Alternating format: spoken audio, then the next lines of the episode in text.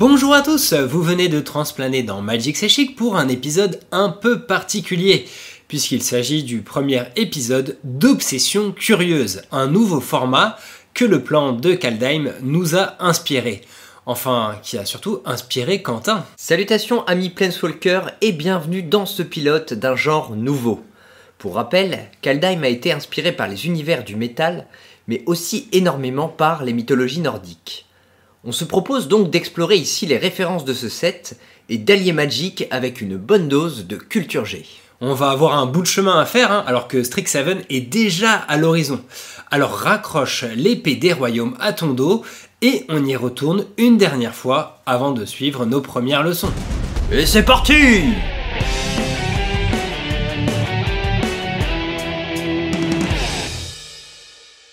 Alors je te propose de poser quelques éléments en préambule. La mythologie nordique, à la façon des autres mythes de tradition orale, accueille parfois différentes interprétations pour une même légende. Sans compter que lors de la réappropriation de ces mythes, à partir du XIe siècle en effet, par les populations catholiques, les interprétations ont légèrement différé de leur sens initial, les récits nordiques n'ayant pas forcément le manichéisme de la religion catholique.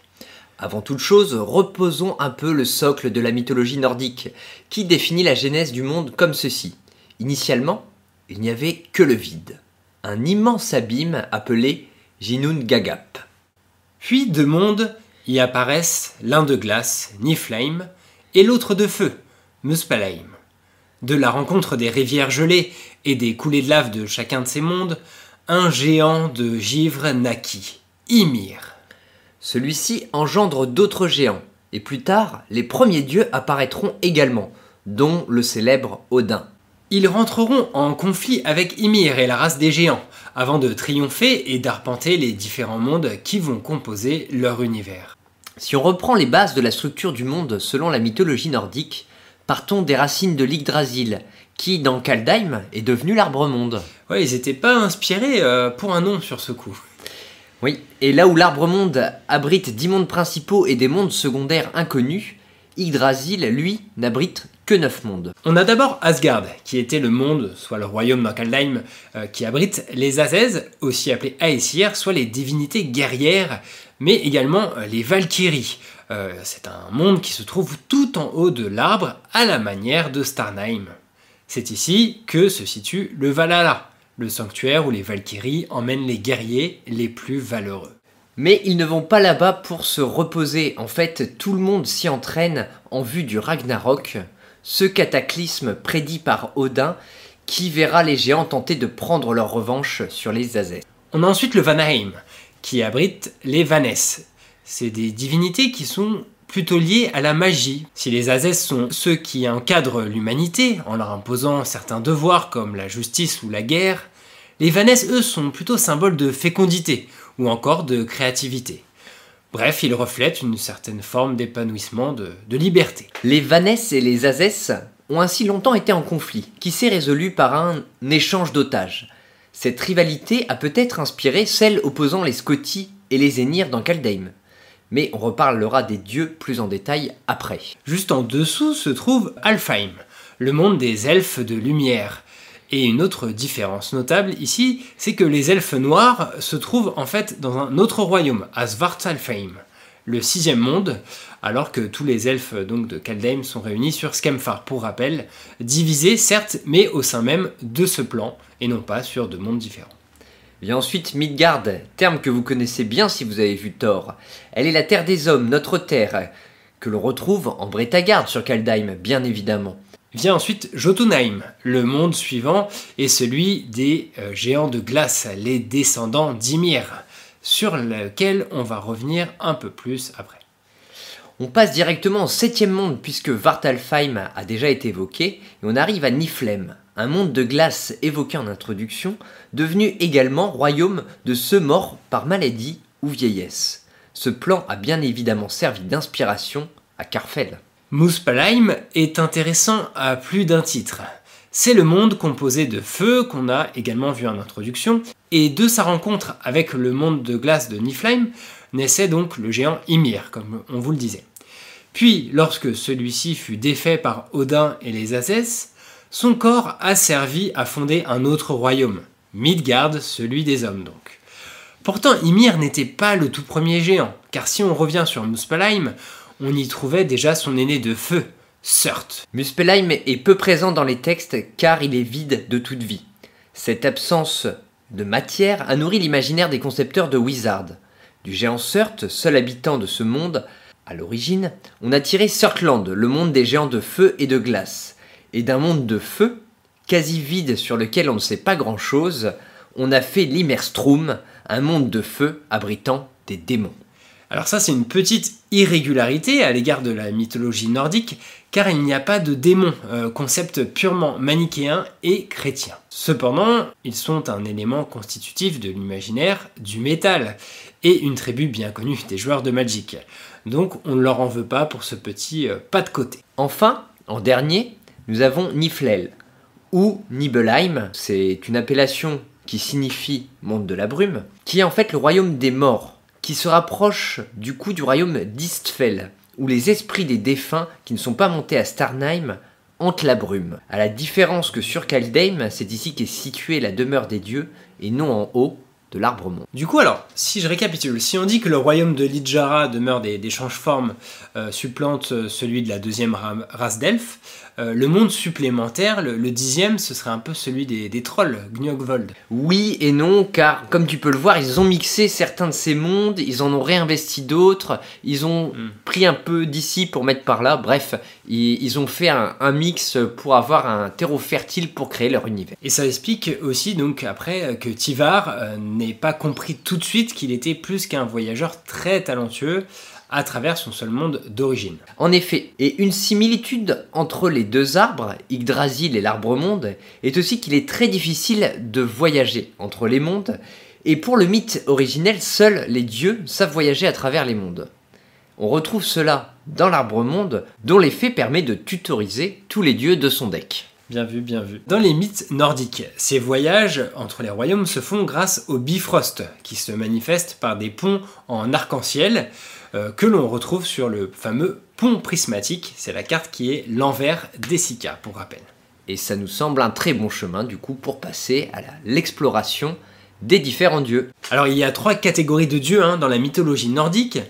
Les Asses, qui sont donc les dieux liés à la guerre, comme je vous le disais, les Vannes, qui sont euh, devenus minoritaires au fur et à mesure du temps, mais il y a aussi les Dises, qui ne sont quasi jamais évoqués, ressemblant un peu aux Nornes de la mythologie grecque, si vous situez, parce que en fait c'est des personnages euh, qui sont des entités, même plutôt disons, qui sont liés à la mort, que l'on peut aussi euh, relier d'ailleurs aux Valkyries. Les Azès vont composer l'essentiel de notre propos car ils sont l'inspiration principale des Scotty. Mais on verra que tout n'est peut-être pas si évident. Et on va commencer bien évidemment par Odin, aussi appelé Wotan, qui est le dieu principal des mythes nordiques. Je sais pas pourquoi je l'ai dit avec un mini accent japonais. Comme tous les Hades, il est bien évidemment un dieu de la guerre, euh, plus précisément de la victoire, mais on l'associe euh, également à la poésie, au voyage, à la fureur et surtout au savoir. Bref, à plein de trucs qui n'ont pas forcément de lien entre eux. C'est le dernier aspect qui a été favorisé pour construire Alrund, qui a été associé au mana bleu. C'est dans cette couleur que s'établit le parallèle entre le savoir et la main, ou au fait de piocher.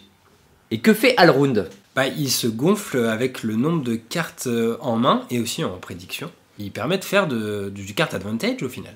Oui, et l'envers d'Alrund, Aka, réfère à une autre partie du mythe. Hugin et Munin, duo de corbeaux qui parcourent les neuf mondes dès l'aube et viennent en compter les légendes à Odin. Comme Aka qui permet d'appliquer Regard 2, comme les idées pensées qui permettent d'accumuler le savoir pour la suite. On note quand même qu'un des corbeaux s'appelle Hugin, euh, même s'il y a un H, euh, lui, devant son, son prénom, mais ça ne s'invente clairement pas. Odin, d'autre part, avait dans sa besace un anneau magique qui s'appelle Dropnir, qui avait la propriété de produire 8 copies de lui-même toutes les 9 nuits, qui a servi de référence bien évidemment à l'anneau réplicateur. De la même manière, ces copies peuvent seulement produire du mana, mais pas se répliquer entre elles. Cependant, par anneau, on désigne en fait un bracelet, plutôt qu'une bague telle que ce qui a été fait d'ailleurs sur l'illustration de la carte. Autre dieu popularisé par la culture pop, Thor, repris via Thoralf, qui porte en son dos de carte son marteau équivalent de Mjolnir. On peut s'étonner ici que Wizard ne lui ait pas donné d'identité, ce qui s'appelle simplement le marteau de Thoralf. Même s'ils ont conservé le fait qu'il revienne à son propriétaire quand il le lance, hein, il revient en main en collant 3 dégâts comme, comme eh bien, une foudre. Ce qui fait de Thoralf le dieu de la foudre. Mais Thor porte aussi une ceinture, la force d'Az, qui double sa puissance. Comme Thoralf, les dégâts. Et comme Thor est le dieu de la force, Thoralf a le piétinement, bien évidemment. Eh bien, j'espère que vous commencez à ne plus voir les cartes de Kaldheim de la même façon, mais on n'en a pas encore fini avec le troisième membre du trio bien connu du grand public. Il s'agit bien évidemment de Loki, le dieu de la malice, des discordes et des illusions. Le tour de force de Wizards a ici été de faire une petite mise en abîme avec Valky, qui est en fait donc Tibalt. On peut y voir une réinterprétation du fait que Loki, bien qu'élevé comme un Azès, soit originaire d'une autre race, puisqu'il est fils de géants. Car Valky n'était rattaché qu'au mana noir, et le fait que ce soit Tibalt permet de rattacher la carte au mana rouge, et de faire ressortir l'aspect génie du feu et des flammes du personnage initial. On retrouve le côté discorde et malice aussi bien dans l'histoire, puisque Tybalt, sous les traits de Valky, a attisé les tensions entre les peuples, et euh, dans la catégorie Game Design, il fait partie des cartes comme Gonti ou le fameux voleur de sanité, qui permettent de jouer euh, les cartes adverses ou de les copier, soit la partie plus illusion. Plus problématiques sont les deux dernières cartes mythiques. Ezika, que l'on a déjà évoqué pour commencer, pour elle, il faut chercher derrière une figure qui s'est effacée face à l'avancée du christianisme, c'est celui de la grande déesse, ou déesse mère, qui prend trois visages dans la mythologie nordique. Freyja, Frigg et Skadi. Freyja, c'est la déesse de la beauté, de l'amour, de la fertilité. Dans la mesure où Essika permet aux autres créatures légendaires de produire du mana, on retrouve ce côté fertile déjà. Frigg a des attributs proches puisqu'elle est déesse de l'amour, du mariage, de la maternité, patronne des agriculteurs pouvant prédire l'avenir. C'est vraiment derrière cette figure qu'on voit l'inspiration d'Ezika, dans la capacité du pont prismatique à mettre sur le champ de bataille des créatures ou des planeswalkers depuis le dessus de la bibliothèque, outre le parallèle avec le Bifrost qui permet le passage des dieux, on a aussi cette idée de prédire le futur. Et de plus, dans l'histoire, Essika passe son temps à travailler le Tyrite qui nourrit la puissance des Scotty en surveillant les activités de l'arbre-monde, comme Frigg qui s'assit sur le X-Scalf pour surveiller les neuf mondes en tissant des nuages à longueur de journée. Frigg est l'épouse d'Odin, appartient aux Hazès, les dieux guerriers, tandis que Freyja fait partie des Vaness. Et dans la distance d'Ezika avec le conflit qui a agité Kaldheim, on peut vraiment voir qu'elle est à la jonction des deux personnalités de cette grande déesse. La troisième, Skadi, se retrouvera un peu plus loin. La ref à Freyja est appuyée par le chariot d'Essika, qui, comme celui de Freyja, est tiré par deux chats géants. Autre personnage qui emprunte à plusieurs mythes, il s'agit bien évidemment du tout-puissant Alvar. Une des références explicites est bien évidemment Tyr, le dieu du ciel, de la guerre, de la justice et de la stratégie. Bon, au niveau stratégie, dans l'histoire, on peut pas dire que j'ai été d'une grande intelligence. Moi, je me suis contenté de déglinguer à tour de bras des zombies. Hein. Plusieurs faits sur Tyr. Déjà, ça signifie Dieu, ce qui fait que Tyr est devenu par la suite aussi un nom commun. Ce personnage a donc vu son importance diminuer au fil du temps, mais du coup, ça fait qu'il a aussi une version plurielle. Sauras-tu deviner laquelle? Euh, Tyr, donc ce serait Tyrs, euh, Tyrson un peu? Mac Pas du tout, il s'agit de Tivar, mais on ah. s'égare car pour le moment nous étions sur Alvar et sur ses parallèles avec Tyr, dieu le plus courageux, qu'on retrouve pas mal dans le passage du lore où euh, tu as tout fait pour empêcher les drogres de passer un pont. Mais il y avait quoi de si précieux derrière ce pont? Bah des gens. Cependant, le parallèle entre Tyr et Alvar se limite un peu à ça, si on passe sur le mana blanc qui, qui s'associe naturellement à l'ordre et à la justice. Donc là, je propose de s'éloigner de l'histoire pour revenir à la carte. Qu'a-t-on? Je veux dire, concrètement. Bah, on a un dieu guerrier qui peut aussi être une épée.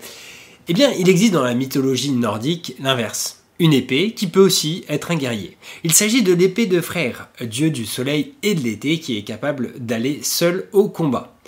L'épée est capable d'aller seul au combat. Frère a échangé cette arme incroyable pour obtenir les faveurs d'une géante. Mais lorsqu'est venu le Ragnarok sans épée, il s'est un peu trouvé dépourvu face au géant Surt. Il en est un autre qui se rattache selon moi à plusieurs cartes. Il s'agit de Laz Vidar, réputé d'une puissance égale à celle d'Odin, qui est aussi décrit comme Laz silencieux, caractéristique qui peut rappeler Tergrid, ayant l'effroi pour seul compagnon.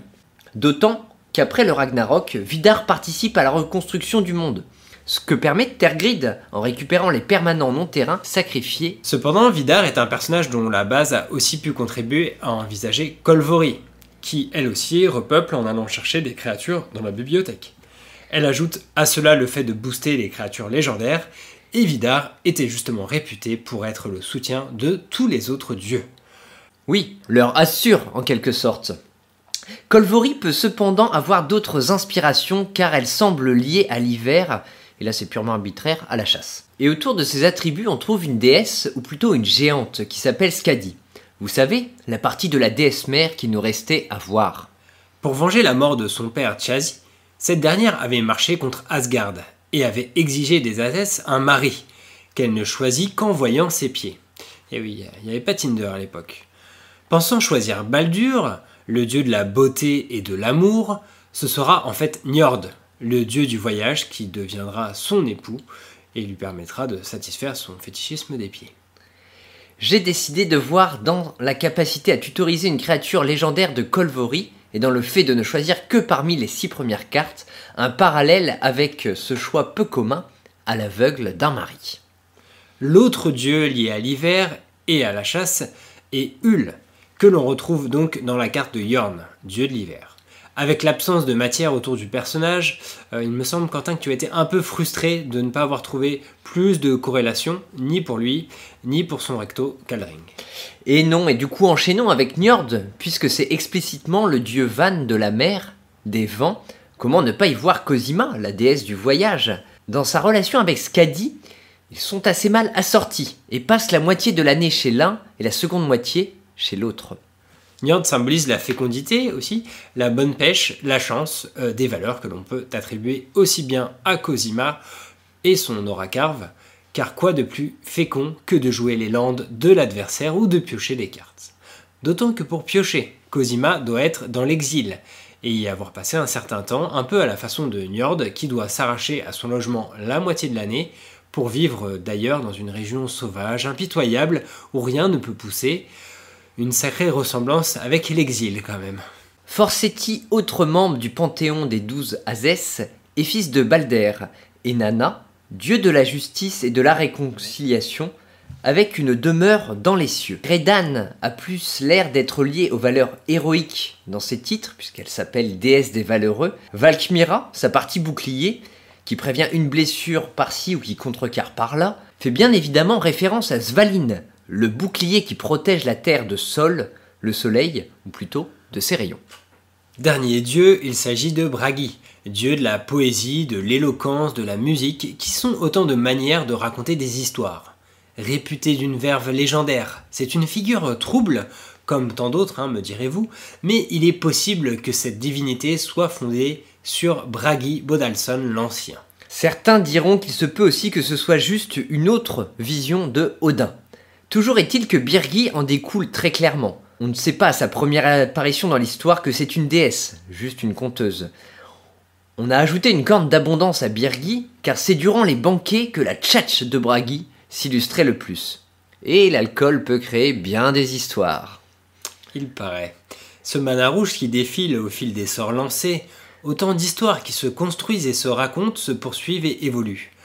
Peut-être en avez-vous déjà profité dans votre nouvelle EDH ou dans un jeu Storm? On va faire un petit pas de côté, en s'éloignant de la mythologie nordique pure et en s'intéressant un instant au poème anglo-saxon de Beowulf qui conte les aventures épiques d'un goth. Ah, moi je disais Beowulf. Toi tu dis Beowulf. Beowulf? Beowulf. Ce dernier, apprenant que l'ogre Grendel, descendant de Cain, s'en prend aux habitants du château d'Héroth, décide de passer la nuit avec eux. Lorsque la créature s'en vient cette nuit-là, Beowulf le défait à main nue, lui arrachant même un bras qu'il garde en trophée. La mère de Grendel, qui s'en prend à son tour à Éoroth pour venger son fils, sera défaite elle aussi dans un combat acharné qui se déroule sous un lac. Difficile de ne pas voir dans ce héros téméraire à l'excès la fondation de Arnie Cassé, capable d'adapter sa force au combat qu'il doit mener, et personnage plutôt sympathique dans l'histoire de Kaldheim. On va aborder une dernière figure humaine, celle du héros Siegfried, connu auparavant sous le nom de Sigurd, personnage qui a notamment été remis en avant par l'anneau des Nibelungen de Richard Wagner. Celui-ci, sorte d'alter ego d'Achille dans la mythologie grecque, était réputé invulnérable après s'être plongé dans le sang du dragon Fafnir. Son interprétation dans le jeu, Sigrid, a juste la protection contre les dieux, mais sa capacité à exiler une créature attaquante ou bloqueuse en ayant le flash fait très clairement référence à Siegfried qui s'était caché sous terre pour tuer le dragon Fafnir quand celui-ci allait boire en rampant et récupérer ainsi tout son or. Le dragon d'Orpon, qui permet d'accumuler pas mal de mana en créant des trésors, peut évoquer du coup ce fameux euh, dragon antagoniste de Siegfried, mais il est une autre carte qui lui fait mieux référence, Magda. Car à la base, Fafnir était un impuissant qui s'est retrouvé transformé en dragon en entrant en possession du trésor maudit de son père, et c'est très exactement ce que promet Magda en permettant de tutoriser un dragon lorsqu'on a suffisamment de trésors. Autre précision sur l'anneau des Nibelungen. Si vous aimez le cinéma muet, il y a aussi une grande adaptation par Fritz Lang. Et si vous préférez plutôt le cinéma parlant, avec plein de CGI ou même la littérature, eh bien cette saga a été une grosse source d'inspiration pour Tolkien lorsqu'il a imaginé Le Seigneur des Anneaux. Fenrir est une figure très connue de la mythologie nordique. C'est un fils de Loki et de Angrboda, une géante. Il a pour frère Jormungandr et pour sœur Elle, deux personnages qu'on évoquera ensuite. Donc en gros, si Loki copule avec une géante, ça fait un loup géant et méchant. C'est vraiment le père, t'es sûr de ça? Fenrir n'est pas forcément un être menaçant à la base. C'est juste qu'il engloutit tout ce qu'il trouve, et il devient si grand que seul Tyr est capable de le nourrir. Par crainte, les dieux décident de l'enchaîner. Mais n'ayant que Tyr capable de l'approcher, ils vont l'avoir par la ruse. Donc si je me rappelle bien, Tyr, c'est moi, c'est Alvar. Ouais, globalement c'est ça. Alors en jouant sur sa fierté, ils vont lui proposer de rajouter au fur et à mesure des chaînes, prétextant qu'il ne saurait s'en défaire. Là je parle de Fenrir. Hein. Rajoutant en dernière instance un ruban. Ce dernier, Glepnir, doit le sceller. Aussi, Fenrir, soupçonnant la sournoiserie, exige le bras d'un dieu dans sa gueule durant l'ajout de chaînes pour ne pas être pris définitivement au piège.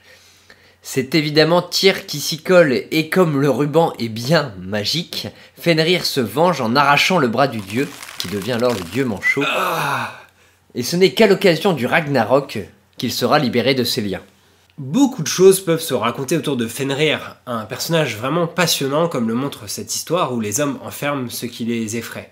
Une leçon qui pourrait encore servir de nos jours.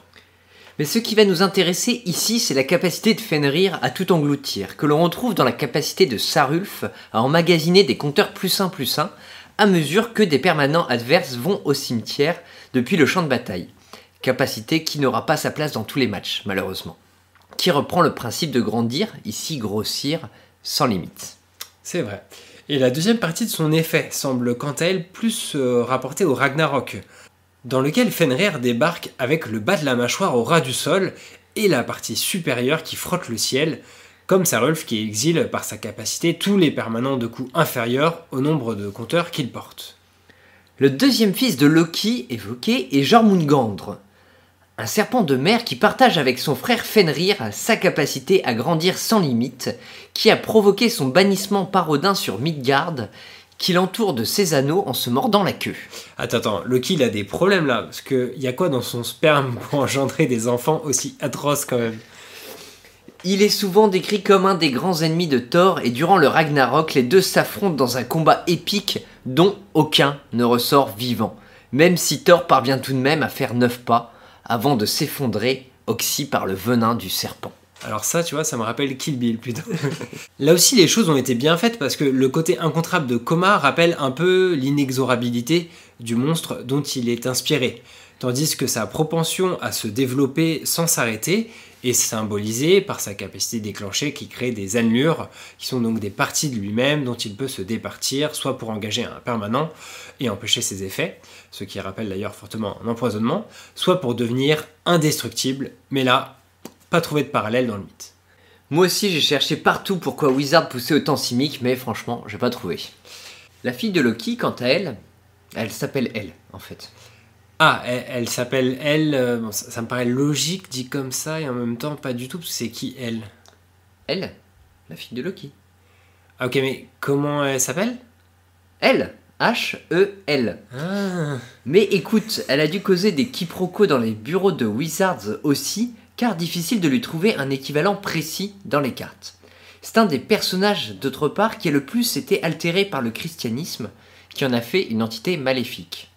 De plus, un des traits de figure majeurs de cette dernière, c'est le fait qu'elle construise le navire Nagflar, avec les ongles des morts. Et il n'est présent sur aucune carte, peut-être parce que c'est un peu glauque. On peut cependant aisément la relier à Egon, dieu de la mort ou trône de la mort, d'autant que elle désigne parfois en raccourci le lieu où sont les morts. Vieillesse et maladie, on le rappelle. Ceci a donné par la suite Hell, terme désignant l'enfer en anglais. Wow, wow, wow, attends, je- en regardant tes notes là, je vois que Loki a également enfanté un cheval Oui après avoir copulé avec l'étalon Svadivlari, j'arrive même pas à le dire, Svladiflari Oui Et le fruit de cet échange n'est autre que Sleipnir, le cheval à huit jambes d'Odin, qui peut galoper dans les airs ou sur la mer. Attends, Quentin, on fait la mythologie nordique là ou la mythologie de Tchernobyl? Et ce Sleipnir, après avoir inspiré Gripoil, le- la monture de Gandalf à Tolkien, il a donné dans Kaldheim le batailleur du cosmos. Ce dernier permet de s'affranchir de la contrainte de prédire forcément dans son tour et réduit le coût de la capacité, ce qui peut être une façon de voler, entre guillemets, comme Sleipnir qui est capable de galoper n'importe où. Pour continuer dans le bestiaire, on ne peut pas passer à côté de Ratastokr. Ce dernier est un écureuil qui rapporte les paroles de Veorfolnir, l'aigle qui survole Yggdrasil, l'arbre monde. À qui il rapporte ces paroles? À Nidhogg, le dragon qui en ronge les racines. Il entretient la haine entre l'aigle et le serpent dragon afin que ceux-ci se désintéressent de lui. De fait, il est toujours en vie, mais esclave de la relation conflictuelle qui le laisse indemne.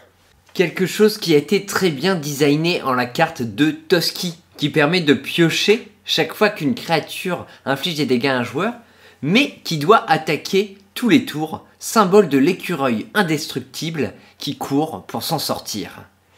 Voilà, j'espère que ça vous a plu. C'était une émission un peu particulière pour nous, et d'ailleurs merci Quentin pour ton travail de recherche. N'hésitez pas à nous donner vos feedbacks euh, en commentaire ou vos petits pouces bleus, ça fera toujours un peu de référencement pour nous. Mais on lira vos retours avec attention, comme toujours. Je pense qu'on a bien fait le tour de Kaldheim, qui aura vraiment été une belle étape dans le multivers. On remercie au passage Tony. Et oui, vous l'aviez peut-être déjà oublié, mais pas moi. Et sachez que c'était lui derrière le générique métal qui aura accompagné ce set. Mais tournons-nous vers le futur, Alvar, avec la sortie imminente de Strixhaven. On vous a arrosé des spoilers sur les réseaux sociaux et la hype est déjà bien montée. Et oui, on a déjà fortement hâte d'intégrer une de ces 5 écoles de magie et de découvrir un tout nouveau plan au passage. Autant vous dire que vous retrouverez très vite nos formats habituels avec cette nouvelle extension, présentation du set, masterclass de limité et autres faits aux fictions. Ben voilà, tu as tout dit. Merci de nous avoir écoutés et à très bientôt Bon voyage entre les éternités aveugles.